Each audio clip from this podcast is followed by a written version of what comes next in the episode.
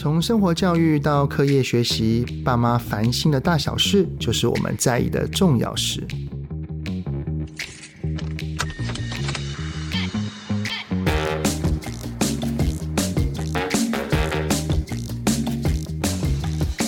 欢迎收听亲子天下的节目《爸妈烦什么》，我是主持人、亲子教育讲师魏玮志泽吧。大家有没有发现到哈？就是在最近经历了这两年多的疫情，大家的消费行为开始有点活络了哈。因为我家呢就住在有一个百货公司附近，之前周年庆的时候，哇塞，人山人海，大排长龙。然后常常会看一些 YouTube 的时候呢，也会发现到。有很多的网红们呢，也就开始出国消费了。看到他们买了一大堆的东西，真的是也是心痒痒，想说啊，什么时候可以换我们呢？就是会有那种大家已经忍耐了很久，开始有一点报复性消费的心理啊。我们努力的赚钱，有的时候会想要去犒赏一下自己，但是有没有发现到，最近在买东西的时候，好像我们原本可能六十块可以买到的东西，之前现在可能要到七十了。这个通膨哈，也的确会对我们的生活造成一些影响。只是那是我们大人的观念嘛，但是面对这些所谓的理财啊、金钱啊，我们要怎么去跟孩子谈这个钱？因为孩子对他们而言，基本上就是我想要，我要，我现在就是要买。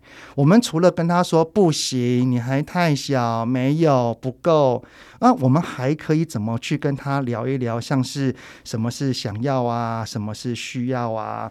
哇，今天哈，我们邀请了一个重量级的来宾。就是在金融界哈，一定有非常非常多经验的台北富邦银行行销长吴义林资深副总经理。哎，大家好，我是吴义林。懿玲，欢迎您。那等一下我就称呼您依林吗？就是大家都叫我 Winnie。那因为讲的比较习惯了，你们也可以直接就是叫我 Winnie 就好了。好，Winnie，我知道你在这个金融业的经验已经超过二十年了哈。是。那您的小孩是多大了？啊，我有一个小孩，然后今年念大三。哦，大三。对。现在因为他在台中，所以他现在是住外面。哇，那他上大学之后，那基本上就要给他生活费了，对不对？对。那。怎么给他一个范围的金钱，然后看他怎么花？我相信这应该是从小就要开始去培养的吧。对，因为其实金钱这种概念呢、啊，就是它其实是一种价值。就是小时候的时候，我们就去看说，哎，小朋友对于这个一百块、十块、一千块，其实他没有什么概念，它只是个数字。比如说我们去吃饭，那爸爸妈妈付钱，哎，他也搞不太清楚这个二十跟两百。所以小时候的时候，其实刚譬如说我们呃出去玩啦，或是怎么样，就会让他先学着说，哎，去买东西。也许我们在他旁边哦，就拿着钱让他去找找钱换钱，那他就知道说，哎，大概大概这个东西的价值是多少。那慢慢的到高中，那给他一点零用钱，然后到大学，他才对这个比较大的数量。因为是上大学在外面住，然后自己要全部处理自己的钱，这是一个其实是一个大的事情，对他们来说。对，因为像我，我以前读大学的时候，也不是住在家里，我当时的零用钱就是大概一万以内，嗯，不包含那个房租。虽然我过得还可以，就是刚刚好，但是就可以看到有一些同学哈，就是要一直打工。嗯，他必须要靠打工赚取他的生活费。那我蛮庆幸的，我还不用。那但也有另外一种同学呢，就是他可以花用的钱基本上是上万块到一两万以上的。对，哇，我就好生羡慕哦。看他们花费的时候毫不手软。但是当时我心里想的是，这个好像是你爸妈给你的耶。没错。所以像这种价值观，通常。像刚刚 Winnie 你所说哈，我们从孩子还小的时候让他自己去付钱，大概从什么时候你就开始去带领你的孩子去做认识金钱这块？我猜大概是小学一二年级，其实他慢慢对于这个有点概念哦，东西有点概念的时候，可能就慢慢的带着他去，比如说去便利商店买东西啦，然后去看。那在小学中高年级的时候，我觉得是可以跟他谈这个，不要讲理财了，就理财这个这个用字有点重，对，就让他知道说，哎，这个钱哦要怎么样去规划。也许在我记得是在高年级吧，就给他一点点，比如说十块钱啦、二十块钱啦，那他就知道这个累积下来，然后怎么样去规划去用这个钱，好，这个这个概念，好，那什么东西他什么时候想要的时候，那他可以用怎么样的我们讲规划，就是诶，比如说他要存三个礼拜，那他就可以。可以换到一个什么样的东西？那慢慢去建立这样子的观念，嗯、这就是个储蓄的观念。对对对，那他那个十块、二十块是靠什么方式？例如说他做了什么事情吗？还是他有帮了家里什么忙之类的吗？对我，我们比较会是以他。在帮家里的忙，因为有的爸爸妈妈可能也会跟，比如说他考试考得好啊，嗯、或是那考试这个我自己的习惯啦，当然爸爸妈妈习惯不一样，我比较不会在日常的，因为他小考什么的，因为这个可能我们还是要养成说他念书是为了他自己的这个概念，非常认同。非常，我我也是，我不会在孩子的课业上面，就是因为学习是他的事。对对，那如果他的学习的动力是为了要去获得爸妈给予他的东西，那他慢慢长大之后，他对于学习就比较没有动机了。对对对对，所以就是从帮忙家里，对，就是他知道说，哎，付出一点劳力，譬如说去跑个腿、倒个乐色，啊、或者是说擦擦地板啦，你就给他一个比较小的报酬。那主要的也不是说这个这个钱，让他建立起说这个。观念说，哎，其实第一个付出劳务的报酬，第二个他的对等，譬如说，哎，他可能知道说，原来买一个一百块的东西，事实上是要付出一些代价的，嗯、不是说，哎，跟妈妈讲一下就可以去买。那同时，他就要学会判断，就是说，哎，那。他现在有这样子，因为很辛苦才拿到。他需要的是这个东西，他比较想要，还是那个他比较想要？如果他通通拿去花掉了，那其实他最需要的东西，他可能就拿不到了。例如说，他可能有一个远期目标，是他想要存个三百块。对。然后他透过每天这样子帮家里一点忙，赚个十块十块，其实也要一段长时间的累积。没有错。在累积的时候，但是他呃下课的时候经过了一个便利商店。他突然看到同学都在喝饮料，他也想要喝。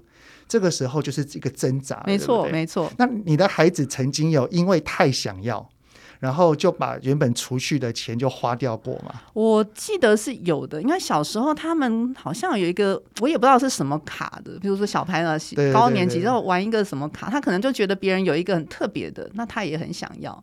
但是事实上，当他把它买完了以后，那呃，我记得好像过了，可能过了一个月，他又去了百货公司，看到一个玩具，啊，他他就开始后悔了。哎，那因为这个玩具可能哦，同学也也买来玩。那这个上面，其实我我觉得要学会的是一个判断跟一个去想到底什么是你最后想要的东西，不是说我看到 A 我就买了 A，看到 B 我就又想要 B。那这时候吵爸爸妈妈是没有用的，这样没错，得得自己去学。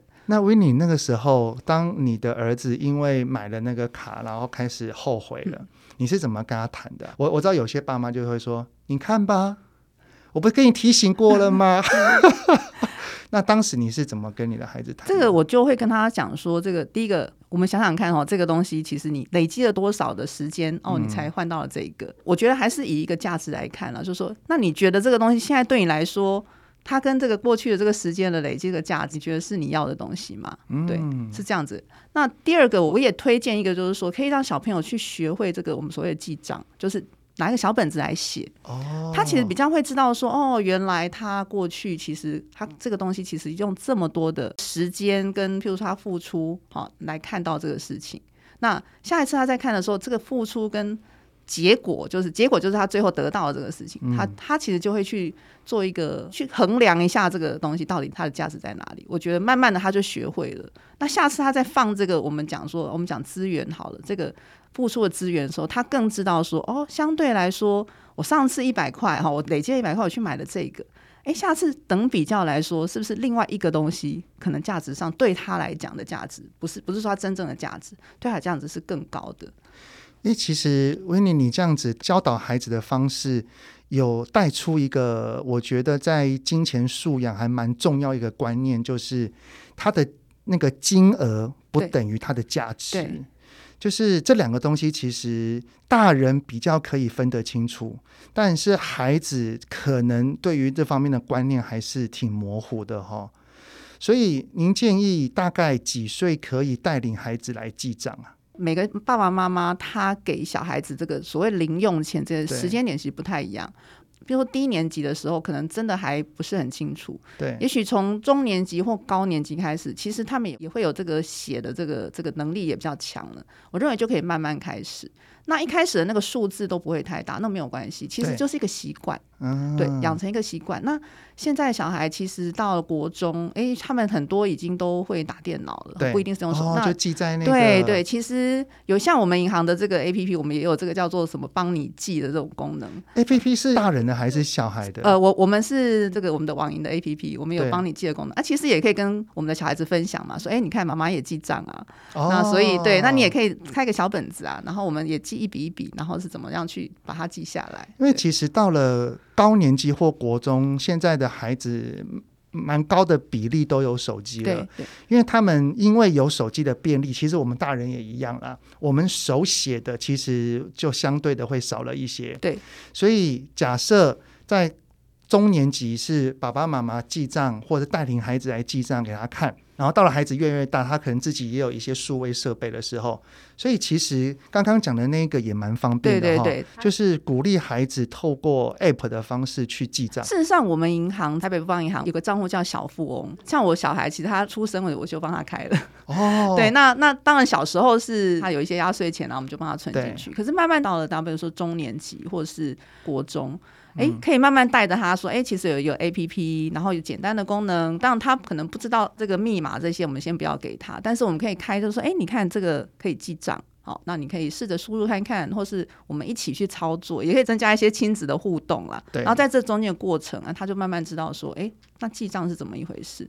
我觉得记账这件事情是真的是一个习惯。等他养成习惯，他长大了，慢慢他就知道说，这样的规划对他是好的。对。那威廉，你觉得说以记账，第一个我觉得最棒的好处就是可以非常的一目了然自己的收入跟支出。那除了这方面之外，你觉得对于孩子的金钱价值观带来的好处是什么？呃，有一个是规划，就是譬如说到我们刚刚讲嘛，像我小孩他已经上了大学了。如果说之前都没有这样的经验，你忽然跟给他一个，譬如说一个月生活一万块，他可能不知道要怎么分配在什么地方。嗯，那过去已经记过账，他就知道说，哎，可能他在什么地方花多少钱，在什么地方可能要留一些什么钱，因为他知道说整个譬如说不管是。吃饭啦，或是他买他什么东西，他大概的比例，慢慢的他在这个地方就可以养成。可是如果以前都没有这个经验，他可能就很快的，哎，前面把话进来多少就消费多少。而且我我听我的小孩讲，的确像泽爸刚刚讲的，有的孩子他就可能到二十号，哎，钱就花不够了，不见了。对对，这个规划这件事情，我觉得在这个所谓理财，理就是整理，嗯，你要知道怎么样去做这个计划，这件事情也是重要的。对于我的孩子啊，因为像我儿子上了国中了，就我就开始给他零用钱了。然后我对于我儿子的一些理财的观念比较多的是在一个叫做预算的概念。是对预算的概念，就是例如说他已经非常的知道。他一整年当中有哪一些钱是可以由他自己使用的，像是生日礼金，或者是每个月的零用钱，或者是他去参加什么样的比赛可以获得一个金金钱的奖励。嗯。那还有就是可能到年底的时候，哎，像我们圣诞节也会给他一个礼物，那这个礼物也是一个金钱，我给他一个额度，例如说一千多少这样子。我给予我儿子的观念就是。你想要花大笔的没关系，但是你要从你这一年当中你会获得的金钱里面去累积。嗯，没有错，对。但是当然，你累积的时候，你可能例如说这一次的生日，你想要假设我给他是一千块，说你可以买你的生日礼物，但是他这一次想要买的是两千五的球鞋，哇，那怎么办？那我就给他两个方案啦。例如说，那你要不要等到你下一次的金额累积到的时候，你再一起买？或者是，那你要把就是预支，呃，先先预支，对对对，但那你的那个后面的礼用金或者是你的圣诞礼物就没有了，你就把它挪到这个时候来。我觉得这也是一个蛮好的方法，这个概念有点像我们现在。大人的世界叫做贷款吧，贷款其实也是一个预支的概念，因为我先跟呃，不管是爸爸妈妈，或者是以后长大跟银行，其实你就是因为你现在你想要先实现这件事情，所以你先把这个先预支或是先借用，但后续你还是需要呃，不管你是未来有新的金流，是新的钱进来啦，或是什么进来，你得把它还掉，因为类似像这样子的概念。因为是他预支嘛，那我有需要跟他收利息嘛？还是亲子不用讲？对，这个不用。但是，但是我觉得开始有这个这个这个观念，对，他会有这个概念，对，就是知道说，哎。借的钱还是得还的，没错。你要提早那个享受消费，对对对，你后面就要学会忍耐。对对，我觉我觉得这都是很好的概念。不过我我我现在是我儿子上国中才开始给他零用钱。那不知道威尼你是什么时候给儿子零用？我大概是高年级，但是那时候其实是比较少的，就是可能就是那时候的不是固定的零用钱，可能就是说，哎，他帮忙。呃，扫个地啊，或者什么的，我们开始给他一点点小小的金额，让他去可以去运用这样子。然后到了国中就有、哦、会增加吗？对，国中就会增加，因为他有交际了、哦。对，我们那时候因为我工作稍微忙一点，所以他有时候会自己需要上下对对对，然后需要那个车车费的钱，所以就会小朋友很有趣，就是你给他说，哎，我给你个假设早餐好了，他有时候不吃早餐，慢慢他就把它留下来，忍下来。对，你会在意这个吗？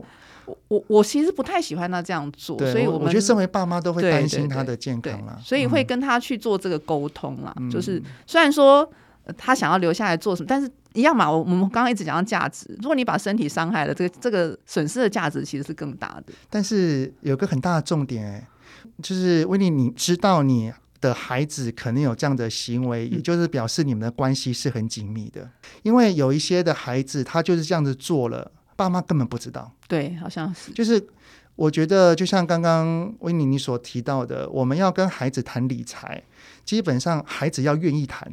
那他要愿意谈，就表示我们日常的聊天互动跟那一些对话的几率跟比例是高的，是，是，而且是他会在我们面前感到是放松的，是，是自在的，这样他才会愿意讲啊，对不？对，或或者是说，有时候小朋友会。忽然多出一些什么东西，我们觉得哎、嗯，奇怪，我好像没有给他这样子的钱，可以让他有这个东西，嗯、是哪里来的？对对对，你怎么 旁边的东西变贵了？突然多了一个战斗陀螺，不晓得是怎么来的。那是一样啊，关系不好的话，问他，他就会开始找理由。但如果关系好，他就说：“哎、欸、哎、欸，我我没有吃午餐存的。”对对对，他就会愿意说了，对不对？然后这个时候，你再去好好跟他讲说：“你要存钱可以，但是你不要用伤害你自己的身体的方式，这样子啊、哦。”就是正确的用钱的方法跟正确的存钱的方式。对，嗯、您建议啊，就是要怎么给孩子零用钱？因为零用钱这个东西哈，是一个孩子如何运用自己金钱的第一堂课。嗯，如果给太多，他搞到变大爷；给太少，他就会想办法去省钱。例如说，就要省到便当。嗯。所以我们要怎么给？才会给到一个最刚刚好。您指的怎么给是说就是那个金？金额的范对金额，这个的确是挺困难的哦。其实，在我小孩子小时候，我也有想过。那我们有时候妈妈们大家就会互相讨论一下，对，对，对，对，就是说，哎，那你现在大概是给多少多少？因为基本上他的食衣住行，坦白说，还是爸妈、啊、对对，都还是假设，就是看说，呃，我们给他的是让他额外想去干嘛？也许就是一些小文具。那那个那个钱其实不太多的，所以可能一个礼拜五十块啦，或是或是说一个月小更小一点的时候，一个月一百块，就是其实只是让他建立一些小小的观念。嗯。那到了高中，因为高中他们中餐可能就会在外面了，像现在大学好了，我我可能就是在他的这个大概想说他的日常生活一定要花到的钱是多少，嗯。那可能我加一个比例，譬如加个百分之二十，是你可能譬如说偶尔要去跟。呃，同学做一下、哦、大学学啊，对，交流啊，交流啊，或是在外面吃个饭，嗯、我们大概大概去算一下。那，诶，其实我还是会跟孩子讨论，在他可能再大一点的时候，像我小孩，我就会跟他讨论一下，说，哎，那用钱状况怎么样啊？然后你你觉得什么？就是我觉得还是让他会负责这件事情，其实是重要的，嗯、对。所以，其实不管是前面所提到的，他因为太想要而把原本存的钱给花掉了，然后后面就没有了，嗯、这个其实也是一种负责，对，对不对？为自己负责。所以。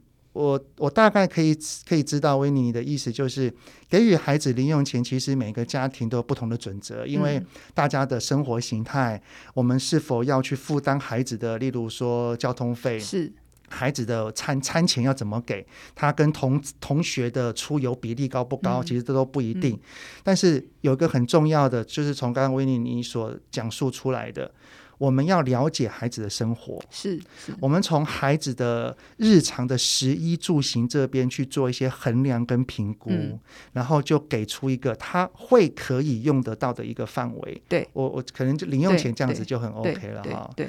哦，那我我先稍微的统整一下，就是维尼给我们的一些建议哈，就是从孩子可能还年幼的时候，先让他去买东西，先让他去认识金钱，对，找钱给钱，知道金钱的作用是什么。再大一点之后呢，我们可以透过一些方式让他学会储蓄，对，存钱，然后跟跟他讨论一些目标，甚至帮助他一起记账。一起记账到高年级、国中、高中，那都很好。但是这中间的时候，我们可以让孩子学会为自己负责。然后，当孩子买了一些东西，然后发现到说啊，好懊恼的时候，开始可以跟他建立一些价值观的对谈，对，然后讨论一下等等等等的。哇，所以其实这一些哈都。我觉得爸爸妈妈第一个时间要花还蛮多的陪伴、观察还有对话，然后甚至爸爸妈妈对于金钱这个方面也是要有一些部分的基础。哎，对对对，我觉得还有一个就是说。小孩子啊，就他们其实从小到大都是会看爸爸妈妈怎么做了，是所以当我们在讲这些事情的时候，事实上我们也是会这样做。譬如说，可能我们在买东西的时候，我们也是，哎，这个到底是需要还是想要？啊、我们要以身作则。然后通常我们记账啦，或者是有时候我们去银行，对哦，我们因为我自己在银行上班嘛，那我们去银行，我们可能就带着他。那像我们银行有一个叫小富翁理财营，其实他就是给小朋友来看一下，说，哎，银行是在做什么，然后哪些理财观念，那让他来参加里，他就会看到说，哦，原来哦，银行有这有这些人在做这些事情，嗯、也是让他反正就是在这个日常生活啊，在这个上面都会接触到。对，对啊，其实我刚刚就想到啊，如果家长对于金钱的这方面的认知，并没有像像很多其他的，不管是像维尼你本身就在金融业，那他可能。观念没有到那么的清晰，嗯、然后也不知道怎么跟孩子谈的时候，其实像有刚刚刚你所提到的这样的营队，其实就还蛮好一个可以让孩子从一些活动当中建立观念的一个契机。对对，那那个活动大概是怎么样？呃，就是我们有一个叫做小富翁理财营，嗯、那它主要就是这个国小哈，可能中高年级，嗯、像我们今年它就有延伸到小学二年级。那它就是一个营队的形式。那像我们刚刚讲的哈，他会到我们银行来。那我们有给他一个小小行员的训练啦，让他可以在银行里面告诉他说：“哎，银行到底是一个什么样的地方？那为什么要银行？”同时间我们会有一些呃所谓课程，会有大哥哥大姐姐，我们银行的同事会去告诉他说：“什么叫理财啦？什么叫做货币？哈，就是金钱哈。”我们有一个课也很有趣，就是哎新台币。哦，跟这个，比如说拿一个美金，因为现在小朋友都有出国嘛，啊、那价值也是不一样的。哎，那我们要怎么样去看这些事情？大人都来银行做什么？啊、哦，怎么样存钱？然后怎么样取呃提款？怎么样做这个刚刚讲的记账？然后怎么样规划？那从这个里面呢，也让他学习到刚刚呃我们一直讲的，泽爸也跟我们一起谈的这些所有的所谓理财方面的知识。对，我觉得对小朋友是蛮有帮助的。可能参加这种那种营队啊，说哦，我一参加完之后，我回去我就立刻超级会理财，或者立刻非常对于金钱很有观念，可能也有点太遥远了啊。但是我觉得可以透过一些活动的形式，让一些比较死板的一些事情，哎，变得。孩子很容易吸收，是没有错。他就会从那一刻开始，原来因为原本可能跟爸爸妈妈去银行，只能站在柜位那边往里看，诶。好像这一次我们可以到里面去，对对，我们可以直接看到银行的运作是什么，行员到底在做什么事情。我觉得对于一个孩子的眼界会开，是对于金钱他开始不会陌生。对，我觉得这都是一个很好的起点。觉得这也只是一个抛砖引玉啦，就是重点还是要回归到家庭。是没有错，没有错。现在的孩子其实他们接触的这个管道真的比较多，嗯，对，的确。那那我觉得就是说，如果都有这个相关的管道，其实孩子。透过这些接触，然后再再回家跟爸爸妈妈谈。像有的小孩问我们的问题，哎，其实我们觉得哎很有趣啊，他怎么会问这个问题？都、啊、就开始跟他聊，这也是一个亲子互动、啊、一个很好的这个那个开始。我相信那个孩子进营队之后出去了，搞不好就会开始问爸爸妈妈一些金融的专有名词，说哎妈妈爸爸为什么要有汇率？对，那为什么要有价差？为什么怎样怎样？我们就可以从这些点去跟孩子聊天，对，不对？还可以反过来问爸爸妈妈，哎，那你现在有没有记账啊？一个月花多少钱啊？啊，好吧，呃，那我现在开始记。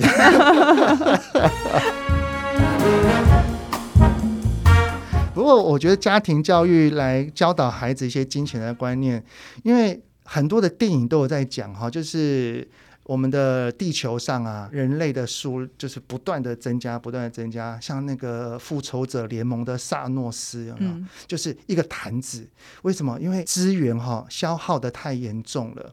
那我我知道现在蛮多的在消费这边也会跟这些永续经营做上一些连结啦。嗯。例如说，因为我们不断的买东西，其实就是消耗我们地球的资源。不知道在金融业这边有没有对于永续这一块有一些想要带给孩子或带给家庭的吗？我们金融业现在比较，我就是讲一些用大人的术语来看，它是我们叫做 ESG。嗯。那其实我们在这个 ESG 这个观念，现在在这个不论是金融业了，整个地球上或者大家各种行业上，大家都非常着重的这个 ESG。那所谓 E 就是 environment 就环境，那 S 就是 social 就是呃社会。那 G 是 government，我们讲说是一个公司治理，也就是说，哎，我们从这个环境面啊，从这个社会面，或是从公司治理面，好，我们都希望这个地球能够更好。那我们做些什么事情呢？其实，呃，除了说，哎，我们其实是在小富翁理财营，我们其实有带进去，譬如说像一些循环经济的概念，哦，有什么可以重复使用？譬如说刚刚在跟泽爸聊，那我们太平方集团六十周年，我们就做了一个这个充电板。那这个充电板其实是用什么呢？它其实是用一个我们过去用的一个旧的口罩哦，把它回收哦，它就可以做成一个呃充电板。那这就是一个循环经济的概念。所以这个也会在那个小峰理财营这边给孩子看。对对，孩子看到这一块之后，他其实会很有感触哎，因为口罩基本上就是我们每天都会携带的东西，基本上就是一回到家就是扔就是扔。对，那。孩子可以看到我们每天在扔的东西，能够再次利用，从变成了我们可以日常生活长时间更应用的，例如像充电座。对，那除了这个以外，当然这是我们日常生活里面有蛮多的，像。呃，这个饮料瓶啊的回收，好，或者是说，哎，我们去买东西，我们带一个自己的瓶子，可能就会节省五块钱。像现在蛮多都是这样的方式。嗯。那其实，在这个里面，就是让孩子们去知道说，地球这资源是有限的。那一些循环的这一些东西可以重复再利用啦，或是让这个地球资源可以不要耗损的这么快。因为我们富邦金控是有一个基金会，其实我们会有一些小影片，对，让小孩子能够从这边会得到一些这样的讯息。对。哦，其实一样啊。我觉得让孩子能够多接触这一些，对于他将来的如何去珍惜资源，是件非常非常棒的事情。而且是从小做起的。嗯。我觉得一样，跟刚刚理财一样，我觉得这也是一个习惯。然后习我们习惯了，可能带个杯子，或者我们习惯不要用这么多的塑胶袋。对。好，那从小开始慢慢做。那节省资源在某种程度上也是一种，我我们如果说真的跟它跟理财连接的话，因为其实节省资源让这个资源不要消耗这么快，这个也也是会累积我们自己内心的财，或者是我们真的财富也是会跟着累积的。真的啊，像这几年哈，全部都是因为疫情，特别是前些时间都是在家里面。当我老婆我们不想煮饭的时候，那我们就是到外面买。嗯，我在买的时候，其实这两三年我们都是自己带购物袋，对，然后我们自己带。那个环保餐具、环保杯，都是。对，一开始其实我儿子女儿会有点 complain，因为他们吃完了要洗。以前不用啊，以前就是那个纸盒，然后回去就是简单冲一冲就扔了、啊。我们有在做回收啦、嗯，但是现在不是冲一冲啊，你要洗得很干净啊、嗯，因为那时候我们要再次利用的。我就会跟他讲说。爸爸妈妈为什么要这么做的原因跟目的，其实我觉得这就是在用以身作则的方式来带领孩子，也是一个企业的责任哈。对对，想要带给很多家庭的。毕竟我们在企业面的话，我们比较有多的面向来接触到这些事情啦。对，那不管在什么面向，在我们自己的业务里面哦，比较金融的业务里面，比如说我们在我们的分行啊，都希望说能够多尽一些这些社会责任。我刚刚就就想到另外一个，就是。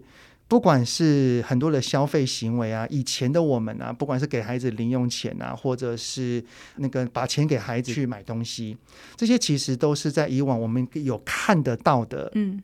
纸币啊，嗯、或者是硬币啊，嗯、但是现在很多的东西已经都是电子消费。嗯，嗯嗯，对，在电子消费的话，孩子很可能因为感觉不到有付出，嗯、就是有付费，反而变成很容易就是一直花一直花，反正没了再去要就好了。那不知道在这方面，就是威尼，你有什么建议可以给爸爸妈妈们？就是说如何把这一个新世代的消费方式的一些观念传递给孩子，我觉得这个金钱还是一个价值的对等的观念，所以一开始的时候还是比较建议说，实物就是实质上的这个，比如带他去商店，让他认识这个实物的价值，这个开始。那当然，我们现在开始慢慢的长大了以后，可能。他们就会用悠游卡啦，会用这个什么支付绑定、啊，对绑定，或者是说，哎，有一些网银呐、啊。我我是觉得爸爸妈妈可以在这个使用的时候，带着小孩子就给他一个观念，说，哎，其实你看他这个扣钱呐、啊，扣到这个哦，跟我们去买这个实际上的东西，它是一样的，对对对。哦，如果孩子没有实际上的消费，他对于那个数字的扣款可能就无感了。对对，就是从小开始，因为金钱在某种程度上它就是一个数字。对，那如果数字跟实际上东西的价值它没有办法连接起来的时候，他可能就比较模糊啊，反正就是扣钱。那如果这时候呃有些家长他可能比较心疼孩子啊，他就是让他比较有余裕去做的话，真的他到后来他可能会对这个没有感觉。对，因为我们的电子支付，不要说小孩子的，知道有些大人也，比如说用信用卡也很快就用一用，哎、啊，到年月底才来看说，哎，怎么会这么多？对，所以我是建议说，小孩子的时候还是必须要给他一些实物的观念。嗯、那同时间，那慢慢到他大一点了，在用这些支付工具的时候呢，也带着他一起。那那我们刚刚有提到记账嘛？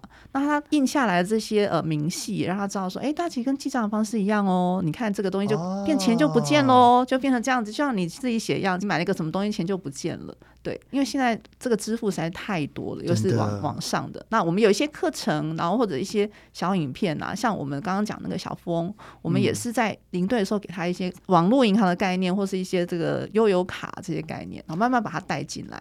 对，所以这样子的话，那他在实际的状况跟他真的到虚拟世界的时候，诶，他也知道说这个其实有一个对等的这个实物的观念。您刚刚所提到理财银，其实也有提到数位支付这一块。因因为现在这个数位支付真的是太普遍，那我们也是让小朋友就是从小哦，如果他来，我们就会让他知道说，诶，其实除了这样子的付钱，你拿这个纸钞哦，你还可以用这样子的卡片哦。但是卡片里面呢，你扣掉这个一百块跟那个纸钞这一百块，哎，其实它是一样的东西哦。哦，不要说，不是说它只是拿一张卡那，就它就好像它这里面的东西就就是不一样。其实它是一样的，把东西付出去了，然后把它扣掉了。对，哇，那哎，其实蛮多元的，就是跟金融相关的东西，其实都可以让孩子建立一些基本的观念哈。我们同事在安排这个我们所谓小富翁理财营，真的是与时俱进。然后事实上，我们从一九九八年就开始了，就开始这个营。玩了很久了，对，其实是非常久的。对，那以前都是比较大的，然后北中南办。对，那我们现在就是比较分成呃，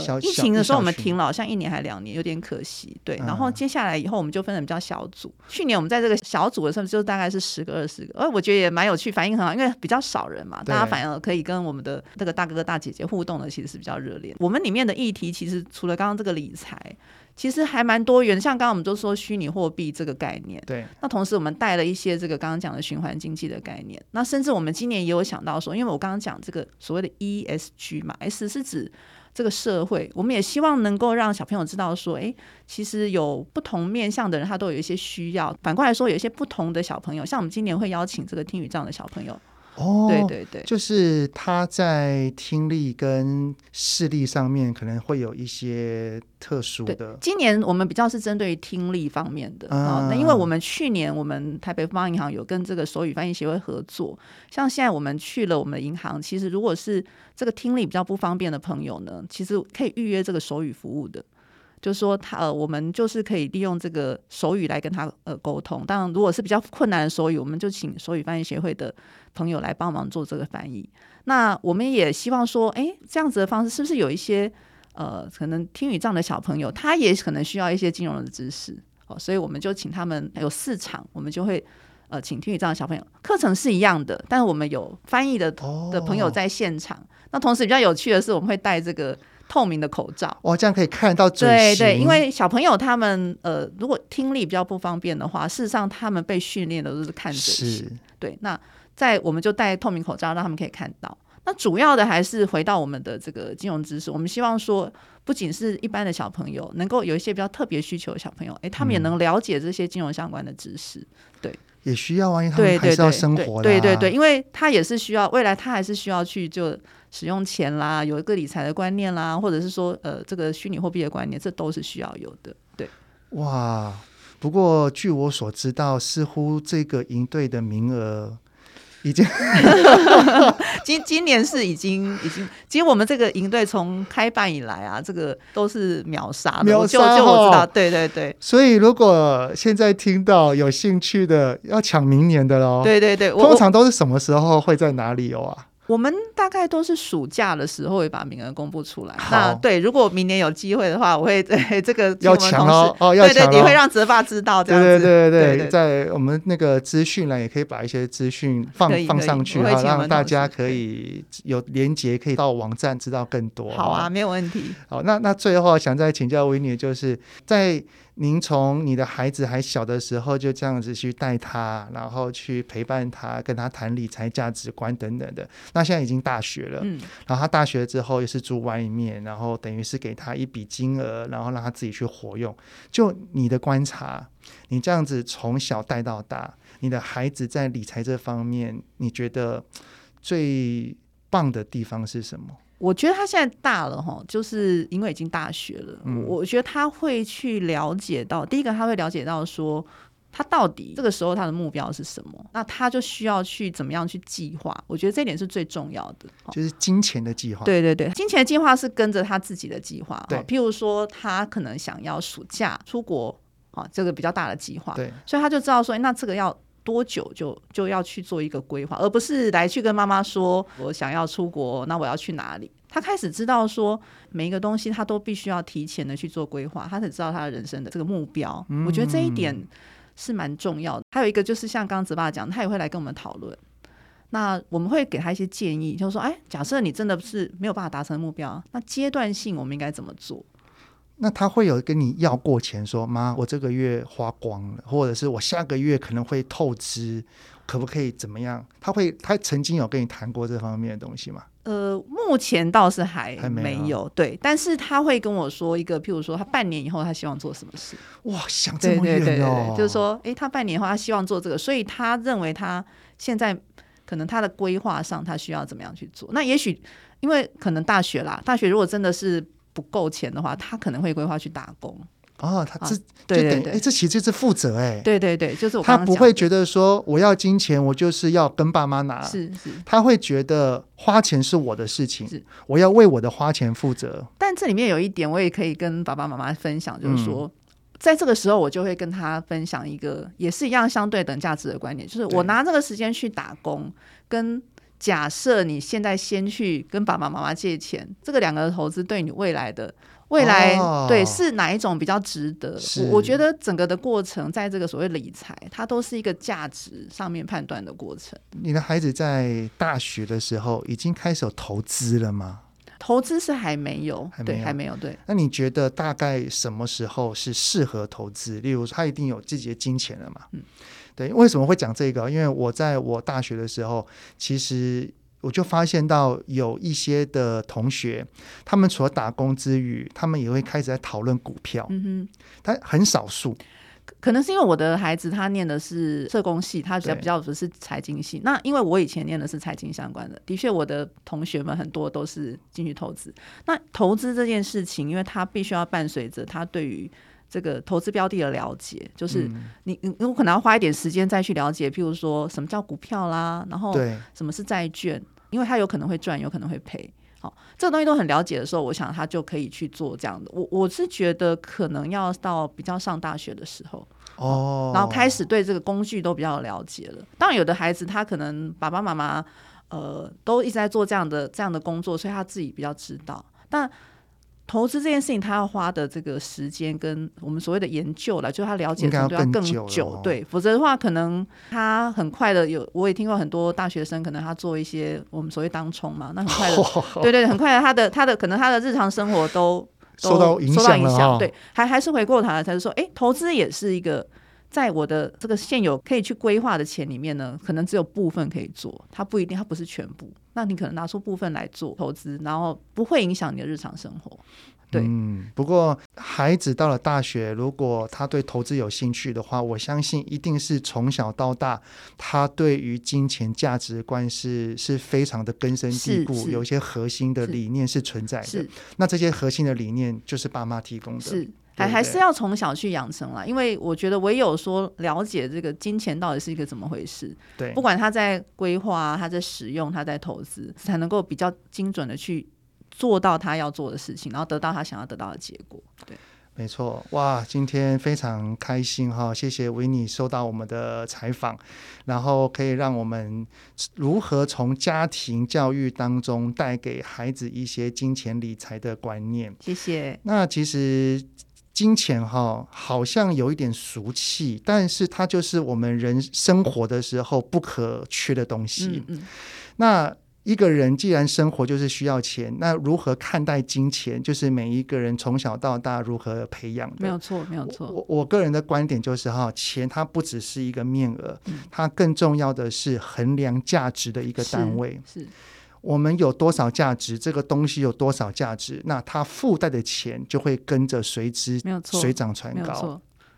那我们要培养孩子，不要因为人两只脚，钱四只脚，我们永远追不到钱。重点是，不管是对于金钱的观念也好，还是对于我们自身的价值的提升也好。